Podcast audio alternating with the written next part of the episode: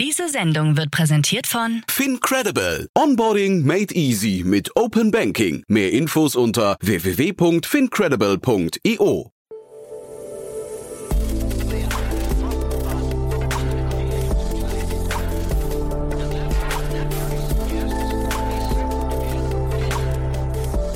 Startup Insider Daily.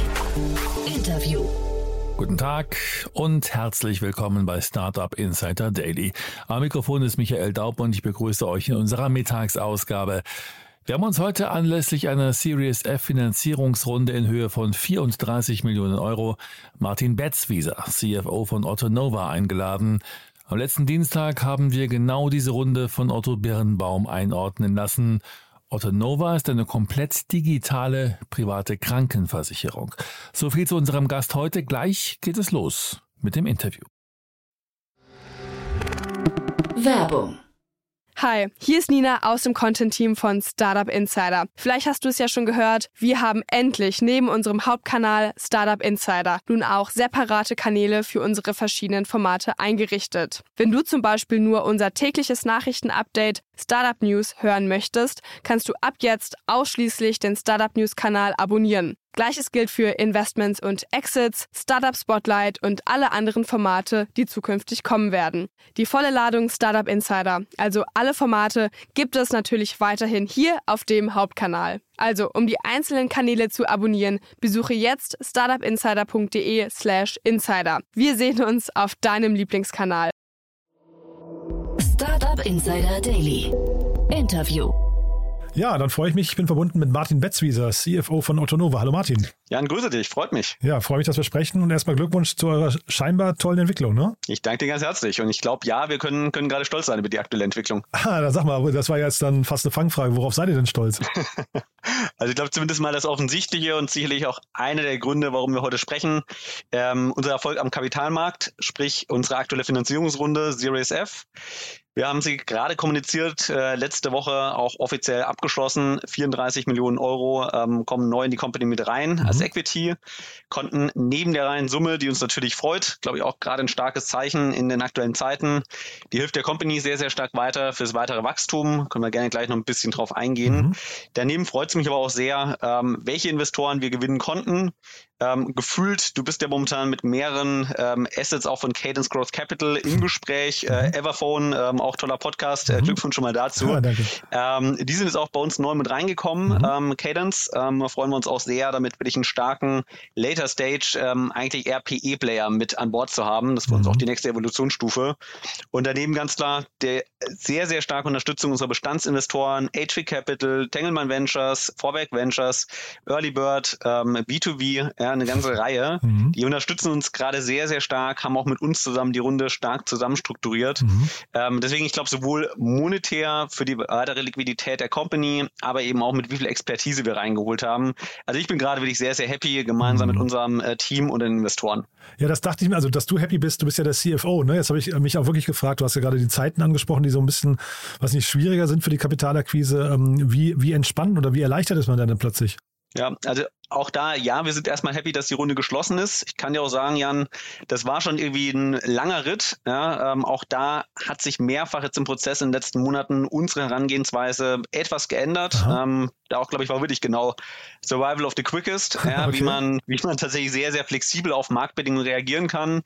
Weil ich kann ja schon sagen, Anfang des Jahres, als wir die Runde vorbereitet haben, ging es ganz klar darum, ähm, ein Wachstumscase und wirklich Wachstum äh, ja, fast schon über alle anderen KPIs zu stellen. Mhm.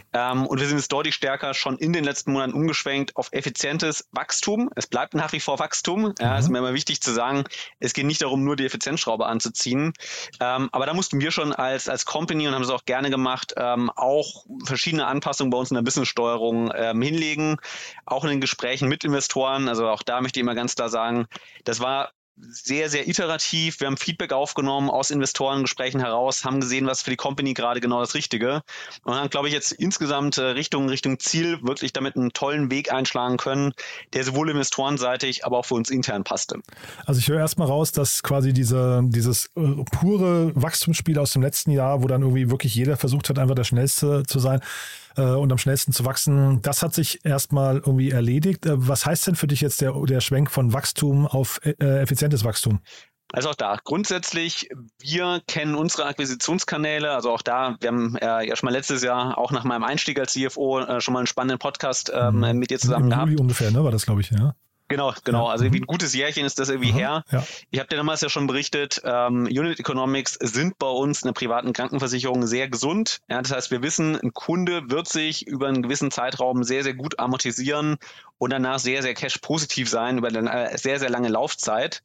Was hat sich jetzt aber zuletzt geändert? Ähm, wir geben gerade etwas weniger und ganz bewusst oder deutlich, deutlich selektiver Funds aus, um Neukunden zu gewinnen. Ja, mhm. wir nutzen ja sowohl den Direktkanal, ähm, das heißt Online-Vertriebskanäle, Paid Social Media sehr.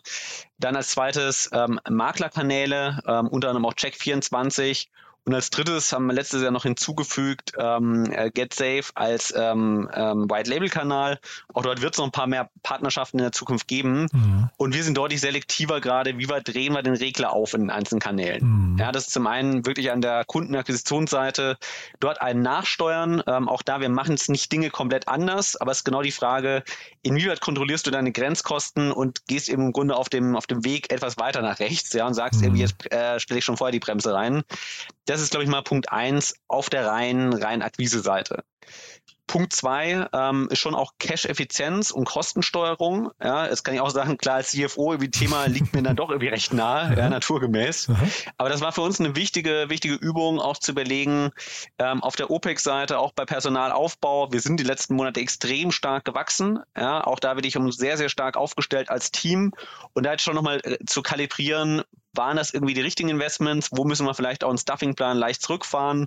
Wo können wir auch auf der OPEX, auf der Kostenseite ähm, noch strenger kontrollieren und vielleicht auch manche, manche Opportunitäten abschalten, die wir sonst gemacht hätten? Mhm. Das heißt, man arbeitet schon sehr, sehr klar auf verschiedenen Fronten. Mhm. Und das ist etwas, das euch dann der Kapitalmarkt, also die, was nicht, ersten Investorengespräche auch gespiegelt haben und dann schwenkt man um, weil ich, ich finde das von außen betrachtet, ihr seid ja ein relativ großes Unternehmen schon, äh, stelle ich mir relativ schwierig vor, dann mal eben so einen schnellen Strategieschwenk oder zumindest bestimmte, äh, bestimmten Fokus zu ändern. Äh, oder, oder ist das leicht? Äh, vielleicht kannst du es da nochmal durchführen, weil ich finde, das klingt managementseitig schon nach einer Herausforderung, oder? Ja, also erstens war definitiv eine Herausforderung, ist es auch nach wie vor. Zum Zweiten, wir haben eigentlich auch schon vor Start der, der Finanzierungsrunde für uns sehr klar einen modularen Case aufgebaut, in dem mhm. wir ganz klar gesagt haben, wenn Funding schwieriger wird oder vielleicht mehr Möglichkeiten gibt, dann nimmst du noch ein gewisses Modul, sprich eine gewisse Initiative hinzu oder mhm. eben auch wieder raus. Mhm. Deswegen ist mir da auch wichtig, das war jetzt nicht, dass wir, dass wir fünfmal den Case in den letzten Monaten umgebaut haben, mhm. sondern wir hatten schon einen klaren Plan, ja, wie weit wollen wir aussteuern auf den einzelnen Initiativen und konnten, glaube ich, auch, weil wir uns gut vorbereitet hatten, ja, auch da besser in, in guten Zeiten schon vorbereiten, mhm. dass der Wind auch mal drehen könnte. Und ich glaube, da waren wir als Team schon gut aufgestellt. Ähm, weiterer Erfolgsfaktor, ähm, wir mussten nicht immer nur auf das externe Feedback äh, draußen am Markt warten, sondern wir haben wirklich mit unseren Bestandsinvestoren, also auch da kann ich echt nur Grüße an, an die Kollegen von HV Capital, gerade mit denen stehe ich wirklich äh, aktuell quasi täglich im Kontakt, die geben mir auch gute Hinweise mit was sehen die gerade am Markt. Ähm, deswegen, da waren wir sehr, sehr reaktiv und haben sehr, sehr schnell auch Infos bekommen. Aha. Beispielsweise Ukraine-Krieg, ähm, wie genau schlägt das eigentlich auf den Kapitalmarkt nieder? Da waren die Prognosen unserer Bestandsinvestoren schon ziemlich gut, muss man sagen. Ja, hochinteressant, muss ich sagen. Jetzt, vielleicht magst du mal kurz durch euer Modell führen. Du hast zwar gerade gesagt, ähm, die Unit Economics sind äh, oder die, die stimmen und man kann damit wahrscheinlich dann eben aufgrund der langen Laufzeiten, hast du gesagt, auch, auch äh, Geld verdienen. Aber ihr habt euch da schon insgesamt ein sehr dickes Brett rausgesucht, oder? Ja, kann man, glaube ich, genauso sagen. okay. ähm, auch da unser, unser Gründer und CEO Roman, er sagt das auch mal so schön. Er hat sich mit der privaten Krankenversicherung, glaube ich, das dickste Brett ähm, sowohl im Introtech, aber auch im Fintech-Space rausgesucht. Schon, ne? Ja. Weil worum geht's bei uns? Mhm. Ja, also wir sind eben Vollversicherer. Ähm, das heißt, ähm, als Ersatz für eine gesetzliche Krankenversicherung kannst du dich bei uns privat versichern. Wir bieten zusätzlich aber auch noch Zusatzversicherungen an als Ergänzung zur gesetzlichen. Ähm, dort war ein Zahn, äh, Genauso aber auch ein Krankenhauszusatz. Ähm, heißt aber trotzdem, wir fungieren insgesamt in einem regulierten Business, also sind BaFin reguliert, ähm, war auch im Grunde der, der erste Business Success, ähm, die BaFin-Lizenz einzuholen. Ähm, ich glaube, jetzt hast du auch genug an Ansprechpartner und genug Gesprächspartner, die dir auch erzählen, wie, wie anstrengend der Prozess sein kann. Tja, ja. Um auch das, ja, um auch das ganz klar zu sagen, wir haben einen guten Arbeitsmodus auch mit der BaFin gefunden. Aber ja, wir sind ein hochreguliertes Unternehmen. Ja, und mhm. müssen das auch ähm, nach Solvabilitätsgesichtspunkten auch sein. Aber das ist natürlich schon im administrativen Aufwand, auch im ja, Ramp-up-Investment, welche Funktionen baust du dir erstmal auf, ist ja schon ein sehr, sehr dickes Brett. Ja. Du hast gerade auch schon ähm, gefragt, generell euer Geschäftsmodell. Jetzt hatte ich gerade schon gesagt, das ist irgendwie so unser, unser Backbone, ja, die Krankenvollversicherung, auch da komplett aufgestellt als digitaler Player. Das heißt, ähm, du kannst im Grunde jegliche Funktion bei uns über die App nutzen. Ähm, bin jetzt seit Anfang des Jahres auch selbst bei uns versichert. Äh, kann ich nur bestätigen, macht deutlich mehr Spaß. Äh, und ich werde nicht sagen, bei wem ich vorher privat versichert war, mhm. aber dementsprechend ganz klar auf eine jüngere Zielgruppe, ein digitales Produkt. Daneben bauen wir jetzt aber gerade noch weitere Geschäftsmodelle, Geschäftsstränge auf. Ähm, Plattform as a Service, ähm, sprich ein B2B Tech-Sales-Bereich, bei dem wir einen Teil unserer Tech-Plattform, vor allem des Backends, auch für andere Player im Markt monetarisieren. Hm. Ähm, ist auch das soll nicht nur ein opportunistischer äh, Punkt sein, wir nehmen noch irgendwo noch weitere Einnahmen mit. Also wir sehen tatsächlich, wir können dem Markt da auch sehr, sehr stark helfen weil diese hohen Anforderungen in der Regulatorik, die hat natürlich auch jeder andere und es gibt in Deutschland etwa 40 oder 42 private Krankenversicherungen. Da sind auch mehrere kleine Player dabei, sehr spezialisiert ähm, für einzelne Zielgruppen und die, ehrlich gesagt, die würden absaufen, rein im Aufwand, wenn jeder selbst ähm, die Regularien voll und ganz alleine erfüllen würde. Mhm. Deswegen gibt es dort auch die Möglichkeit, gewisse Dienstleistungen auszulagern und da, ja, ehrlich gesagt, als Win-Win unterstützen wir gerne und man kann einen Teil unserer App auch ähm, geldlich nutzen für, für seine eigene Kundschaft und sich damit eben auch sehr, sehr viel Aufwand sparen. Aber es ist ja hochspannend. Ne? Jetzt, ihr werdet quasi zum Backbone von, äh, weiß nicht, Mitbewerbern. Zeitgleich ist ein äh, Private Equity Unternehmen bei euch eingestiegen. Ist das schon so Teil eurer Strategie? Kann man schon sagen, das geht schon ziemlich Hand in Hand. Ähm, also auch da, ich kann ganz klar sagen, die, die Unterstützung von Tech-Dienstleistungen bei anderen ähm, privaten Krankenversicherungen. Wir hatten damit schon gestartet vor etwa zwei Jahren. Also ja. ist keine ganz neue Idee. Wir machen sie aber gerade noch mal deutlich größer, auch mit neuen Funktionalitäten. Aber auch da kann ich sagen, nicht nur mit Cadence, sondern eben auch mit unseren Bestandsinvestoren zusammen, da haben wir einen sehr, sehr guten gemeinsamen Weg auch gefunden. Mhm. Und sag mal, Cadence, du hast ja eben Everphone schon angesprochen. Bei denen war ja jetzt nicht die letzte Runde, aber die Runde davor war ja eine äh, stark Fremdkapital geprägte Runde. Ne? Das, das, wann seid ihr denn an dem Punkt? Weil ich hätte jetzt gedacht, ihr seid ja, du hast ja gesagt, Series F. Äh, euch gibt es seit 2015, glaube ich. Ne? Das heißt, ihr mhm. müsstet ja jetzt eigentlich an den Punkt kommen, wo ihr irgendwann so eine, Masch so eine Maschine entwickelt habt, die einfach, äh, je mehr Benzin ich reinkippe, desto mehr Kunden kommen oben raus. Äh, ist das noch nicht an dem Punkt und oder warum kein Fremdkapital? Super spannende Frage, Jan. Ähm, auch eine, die wir uns regelmäßig stellen. Also auch da, um es klar zu sagen, die aktuelle Runde, die 34 Millionen, komplett Eigenkapital, also sprich komplett Equity. Mhm. Wir hatten und haben auch die Diskussion, möchte man unsere Maschine, wie du schon so schön sagst, noch weiter anfüttern mit Fremdkapital. Das Gute ist, mit der aktuellen Kapitalausstattung sehen wir keine Notwendigkeit dafür, mhm. ja, sondern wir sind durchfinanziert, ähm, auch in unserer aktuellen Planung bis zum Break-Even. Da sehr komfortabel. Auf der anderen Seite wollen wir komplett jegliche Optionen ausschlagen, irgendwann mal über Fremdkapital noch weiter unseren Erfolg zu hebeln? Nee, möchten wir ganz klar nicht, wollen wir mhm. uns ganz bewusst offen halten. Ist aber jetzt durch die aktuelle Runde tatsächlich bei uns kein Thema. Aber eigentlich, äh, ich meine, du bist der, der, Experte, du bist der CFO, aber äh, eigentlich ist ja Fremdkapital, glaube ich, sogar günstiger als Eigenkapital, oder? Auch da je nach Markt Bedingungen, ja, mhm. und genau wie man auch Eigenkapital am Ende einpreist. Aber klar, äh, Verwässerung ähm, wird auf jeden Fall getrieben durch, durch äh, erhöhtes Eigenkapital. Mhm.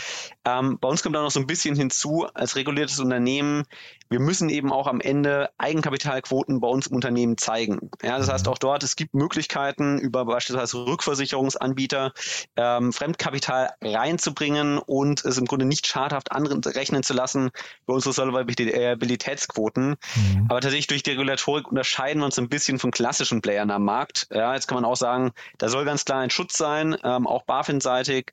Wir wollen oder die BaFin möchte in erster Linie unsere Versicherten schützen je mehr Fremdkapital reinkommt, ja, umso mehr Zahlungsverpflichtungen gibt es auch. Ähm, deswegen ein bisschen anders bei uns gelagert.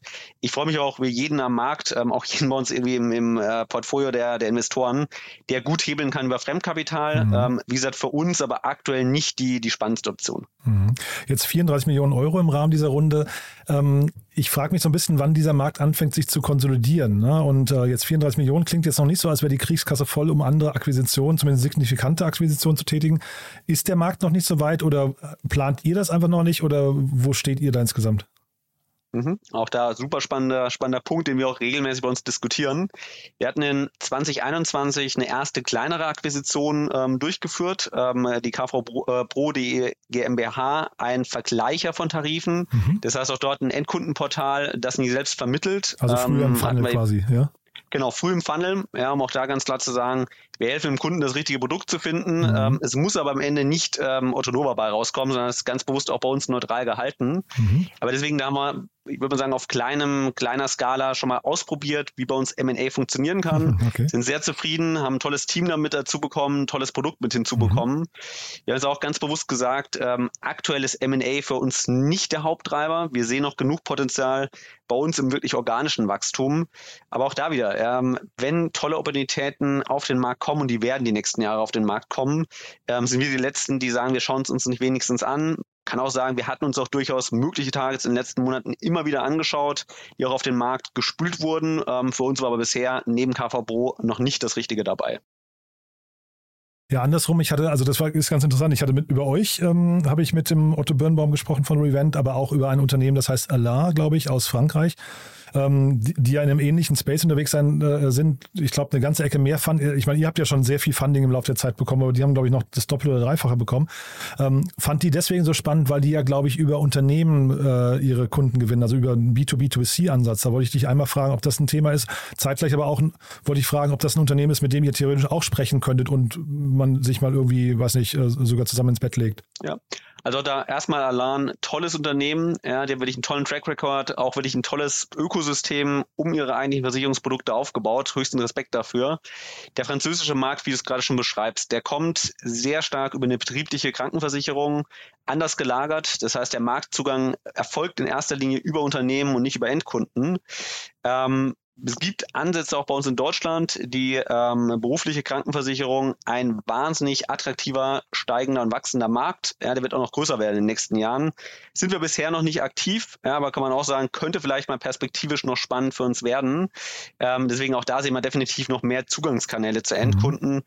Ich glaube auch, in der aktuellen Situation ja, mit ähm, zumindest Unsicherheiten im Markt, hoher Inflation, alles, was der Arbeitgeber noch seinen, seinen Mitarbeitern bieten kann als extra Goodie, was eben nicht jeder, äh, jedes Unternehmen anbietet. Da gibt es echt im, im äh, BKV-Bereich noch sehr, sehr spannende Möglichkeiten. Mhm. Ähm, auf der anderen Seite, ich kann ja auch sagen, wir kennen uns auch, also auch die Kollegen von, von Alon, wir kennen uns auch. Ja, auch da gibt es immer wieder ähm, Austausche, informelle Austausche. Ja, da ist die Branche dann doch klein genug. ähm, und auch da bereichert man sich mit, mit ähm, Ideen.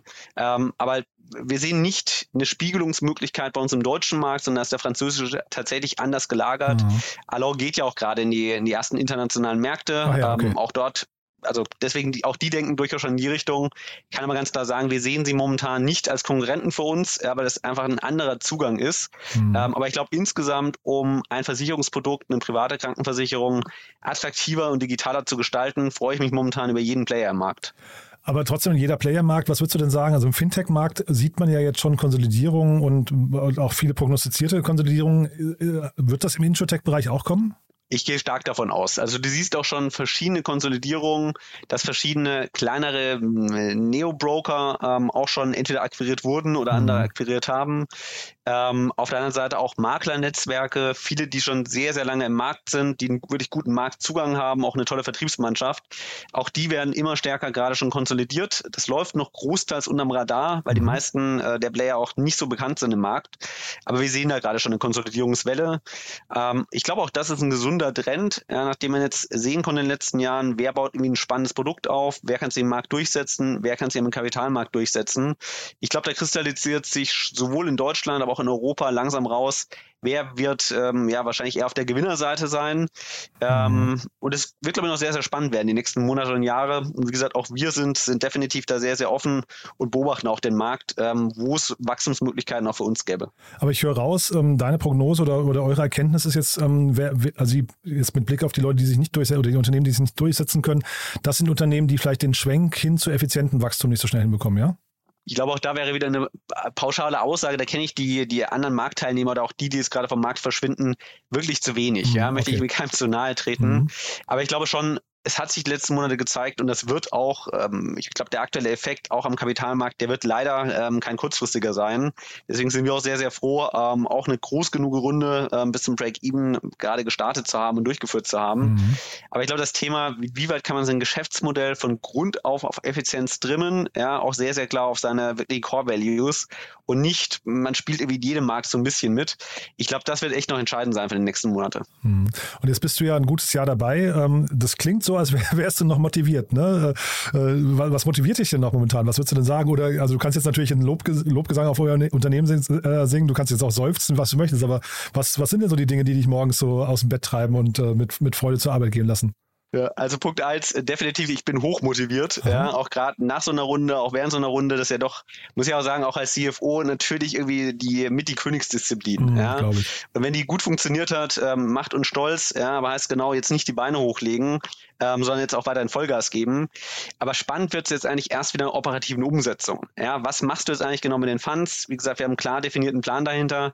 Und jetzt genau, wie ich es vorhin schon beschrieben habe, in Sachen Effizienz, was sind unsere Cacks, ähm, wo kannst du noch auf der Kostenseite auch noch Effizienzen schaffen, wie kannst du Teams so strukturieren, dass sie noch effizienter und, und ja, noch bessere Ergebnisse liefern das ist jetzt eigentlich erst der, der äh, Spaß, der jetzt beginnt mit meinen Kollegen zusammen. Mhm. Deswegen jetzt irgendwie zu sagen, nee, jetzt reicht's mir, ähm, äh, sowas von weit von entfernt. okay, ja. Cool. Und ich kann ja sagen, ganz klar auch bei uns bei Autonova, wir haben eine tolle Mischung aus wirklich industrieerfahrenen Experten. Ich selber komme ja eher aus dem E-Commerce, aus dem Plattformbereich. Äh, das heißt, ich lerne auch jeden Tag ähm, von meinen Kollegen was in der Versicherungsbranche hinzu. Wir haben aber eine gute Mischung auch mit sehr erfahrenen Versicherungsexperten. Und das unterscheidet uns schon sehr, sehr stark. Ja, das heißt, wir sind sehr, sehr heterogen in den Skills. Ja, wir wissen aber jetzt alle gemeinsam, wohin wir wollen. Und die letzten Monate wären unser, ohne unser Team gar nicht möglich gewesen. Und da kannst du dir schon vorstellen, ähm, ja, wenn man in All Hands immer wieder sagt, wir sprechen irgendwie in spannenden Gesprächen und die Runde wird bald zum Abschluss kommen. ja, natürlich ist auch ein gewisser Druck dahinter, gerade ja. wenn man auf dem Markt hört, ja, dass es nicht jedem gerade gerade positiv geht. Deswegen auch da herzlichen Dank nochmal an all unsere Kollegen, die da mitgezogen haben. Aber jetzt freue ich mich vor allem drauf, in die wirkliche Umsetzung zu gehen. Hm. Und wenn du sagst Königsdisziplin, die richtige Königsdisziplin oder die danach folgende ist ja dann der IPO, ne? Ist das bei euch ein Thema? Also auch da, ja, ist definitiv unter, unter CFOs äh, sicherlich eins der, der Haupthobbys. Ja, und äh, ganz ehrlich würde ich auch gerne mal da mitmachen, darf ich auch ganz klar sagen.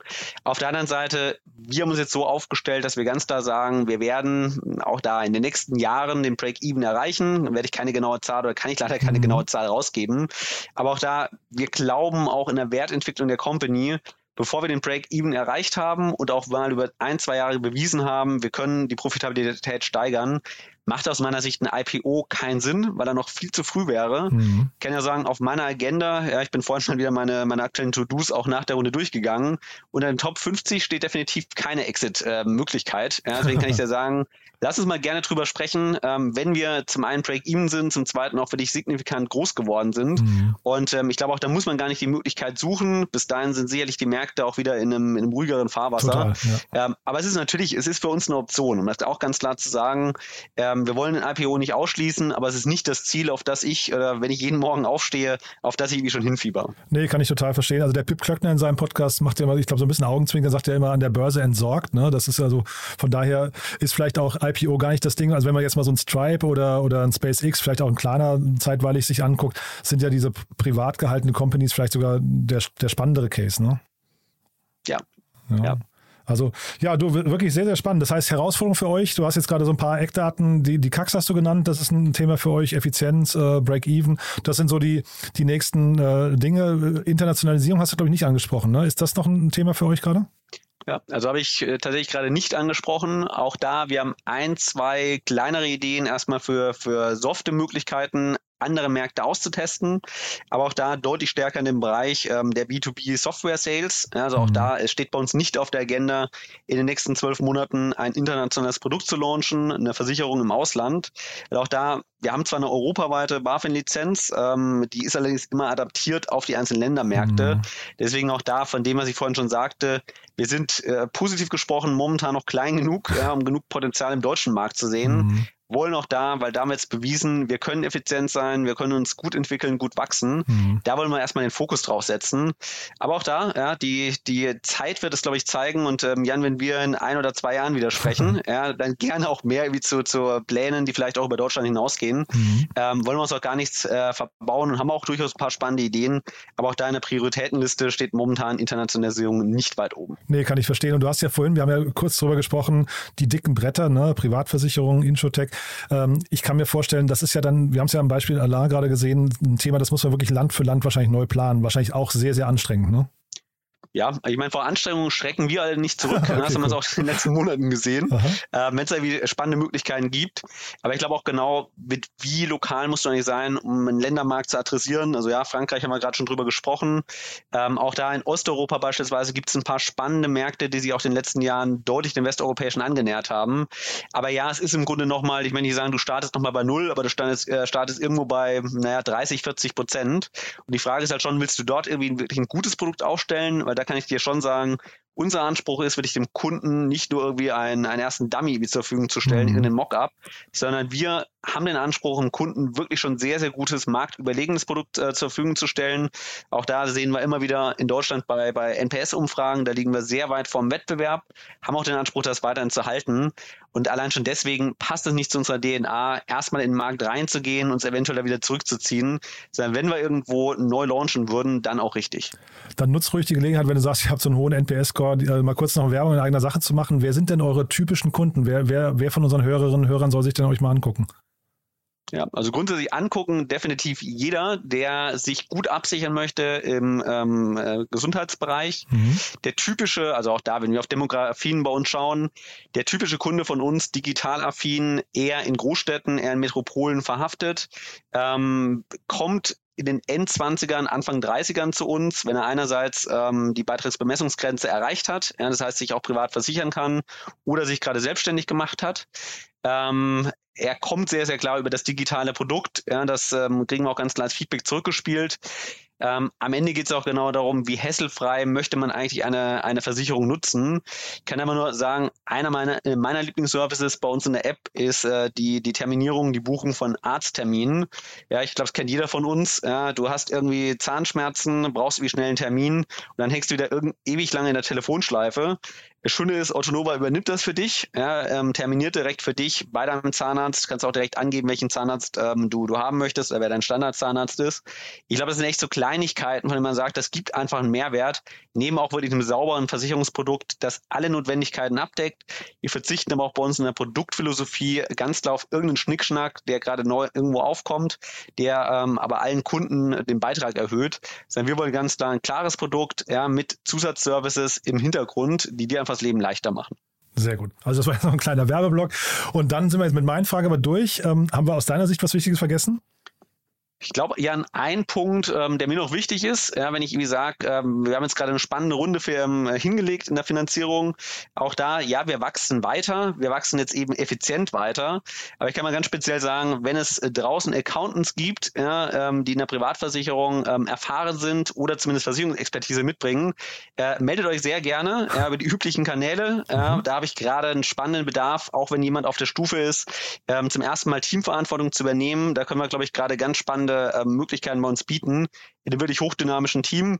Ich weiß, meine Vorstandskollegen werden mich dafür jetzt äh, von, der Seite boxen, ja, dass ich äh, nur meine Stellen gerade wieder nenne. Mhm. Aber da ganz klare Empfehlung, wir wachsen weiter ja, und freuen uns einfach drauf, junge, motivierte ähm, äh, Mitarbeiter gewinnen zu können. Und ich glaube, ihr merkt, es wird nicht langweilig bei uns. Das kann ich euch auch für die nächsten Jahre versprechen. Und Standort oder remote oder, äh, oder Standort unabhängig? Genau, also auch da, wir haben Standorte momentan in München, das ist unser Headquarter. Ähm, wir haben in Köln noch einen größeren Standort und durch die Akquise in Freiburg und Breisgau. Wir sagen ganz bewusst, wir wollen ausreichend Touchpoints für alle Kollegen schaffen. Ähm, es ist aber bei uns ein hoher Remote-Anteil möglich. Ähm, also 50 Prozent ist bei uns ähm, aktuell auch die Regel. Uns ist aber wirklich wichtig, die Kollegen auch mal vor Ort zu sehen, uns persönlich austauschen zu können, aber remote ganz klar möglich. But there is one more thing. One More Thing wird präsentiert von OMR Reviews. Finde die richtige Software für dein Business.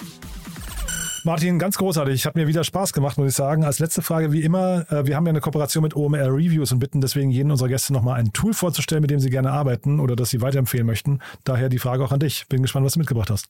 Ja, Jan, wie du dir schon fast denken kannst, hat vielleicht irgendwas mit Finanzierungsrunde zu tun. ähm, was mir die letzten Monate sehr, sehr stark geholfen hat, ähm, ist das Tool Ansarada ähm, für den Datenraum. Das heißt, kennt, glaube ich, jeder, äh, zumindest auf der CFO-Seite, für Due Diligences Unterlagen zusammenzusuchen. Ja, ich kenne das tatsächlich noch. Ähm, in meiner ersten CFO-Rolle war das damals noch mit Dropbox, natürlich datenseitig und datenschutzseitig. Ähm, super, ja, war aber durchaus pragmatischer Ansatz. Ähm, kann ich aber echt nur das Tool Ansarada empfehlen empfehlen, haben wir genutzt für unsere Finanzierungsrunde, bietet die Möglichkeit, erstens Daten sehr, sehr klar zu strukturieren, ein sehr klares Tracking zu haben, wer schaut sich wann welche Daten an. Das heißt, man sieht auch Einzelzugriffe, kann damit auch den Datenfluss sicherstellen. Und auch noch sehr schön, haben wir trotzdem zu wenig genutzt. Es gibt noch eine QA-Möglichkeit. Das heißt, auch dort ist ein Dialog direkt über den Datenraum, über den virtuellen Datenraum möglich. Und ich kann wirklich sagen, wenn ihr ähm, in einem, in einem Fundraising-Race seid, ähm, kann Ansarada extrem stark helfen. Ähm, ich war sehr, sehr froh, dass ich es hatte, hat mir manche Prozesse in den letzten Monaten deutlich erleichtert. Mhm. Ich äh, habe es hier gerade offen. Ich versuche zu verstehen, wie viel es kostet. Ähm, äh, ist das bezahlbar? Ja, also ganz klar ist bezahlbar. Ja, wieder siehe, siehe Thema Effizienz. Ja, wir haben auch gemeinsam mit, ähm, mit einigen externen Ansprechpartnern ähm, auch kleine, kleine Pitches durchgeführt, haben uns auch über die Quotes angeschaut. Da war unser Radar kostenseitig eben im Top-Tier. Ja, da war sogar ein recht günstiges Tool.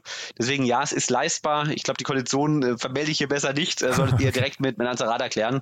Aber es ist ganz klar eine kostenschonende Möglichkeit. Ähm, deswegen schaut es euch einfach mal an, wenn ihr Bedarf an einem virtuellen Datenraum habt.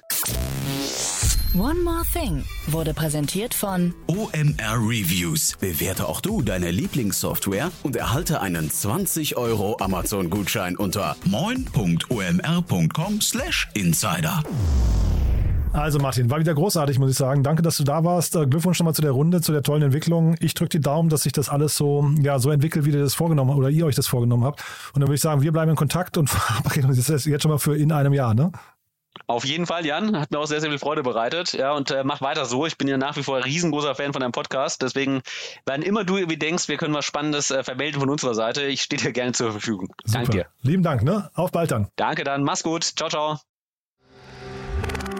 Werbung Hi, ich bin Paul, Product Manager bei Startup Insider und hier, um dir kurz unser Podcast-Verzeichnis vorzustellen. Mit einer wachsenden Liste von bereits über 10.000 Episoden ist unser Podcast-Verzeichnis die größte Sammlung deutschsprachiger Podcasts rund um die Themen Unternehmertum, Technologie, Digital Marketing und mehr. Nutze jetzt die verschiedenen Filter, um Podcasts zum Beispiel nach ihrem Themenschwerpunkt, Gästen oder Erscheinungsdatum zu sortieren, damit du genau das findest, was dich interessiert. Also, wenn das was für dich ist, dann besuche jetzt ganz einfach unsere Plattform auf startupinsider.de/slash insider. Startup Insider Daily, der tägliche Nachrichtenpodcast der deutschen Startup-Szene. Das war Martin Betzwieser, CFO von Otto Nova im Gespräch mit Jan Thomas. Anlass des Interviews war die Series F Finanzierungsrunde in Höhe von 34 Millionen Euro. Das war's fürs Erste mit Startup Insider Daily am Mittag. Vielleicht schaltet ihr später am Nachmittag ein. Dort stellen sich die Jungunternehmen Nosh, Schasch und MailUp anlässlich der Rubrik Junge Startups in einem Kurzporträt vor. Wenn nicht, hören wir uns hoffentlich morgen in der nächsten Ausgabe wieder. Am Mikrofon war Michael Daub. Ich verabschiede mich. Bis dahin. Diese Sendung wurde präsentiert von Fincredible. Onboarding made easy mit Open Banking. Mehr Infos unter www.fincredible.io.